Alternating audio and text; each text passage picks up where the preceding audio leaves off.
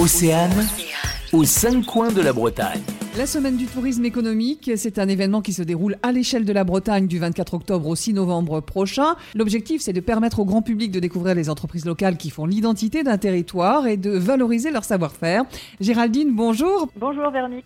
Parlez-nous de ce qui va se passer dans le pays de Quimperlé. Donc en ce qui concerne notre territoire, 11 entreprises ont souhaité euh, participer cette année. Euh, de quoi satisfaire toutes les curiosités. Hein. On a des industries, artisans d'art, entreprises d'aménagement de bateaux, producteurs locaux. Donc euh, on a sélectionné pour vous trois coups de cœur pour cette année. Exceptionnellement ouvert l'entreprise Mative, qui est plus connue des locaux sous le nom des papeteries de Mauduit. Euh, le site euh, produit et travaille le papier depuis 1780 et notamment le papier à cigarette.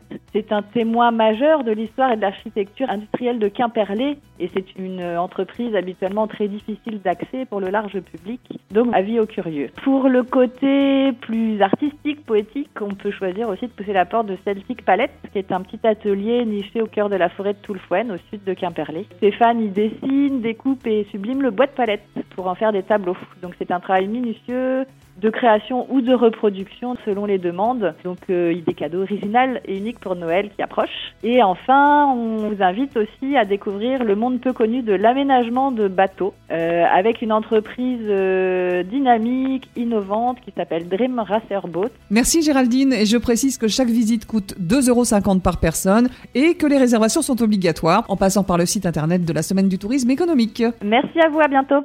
Aux cinq coins de la Bretagne. À retrouver en replay sur oceanfm.com.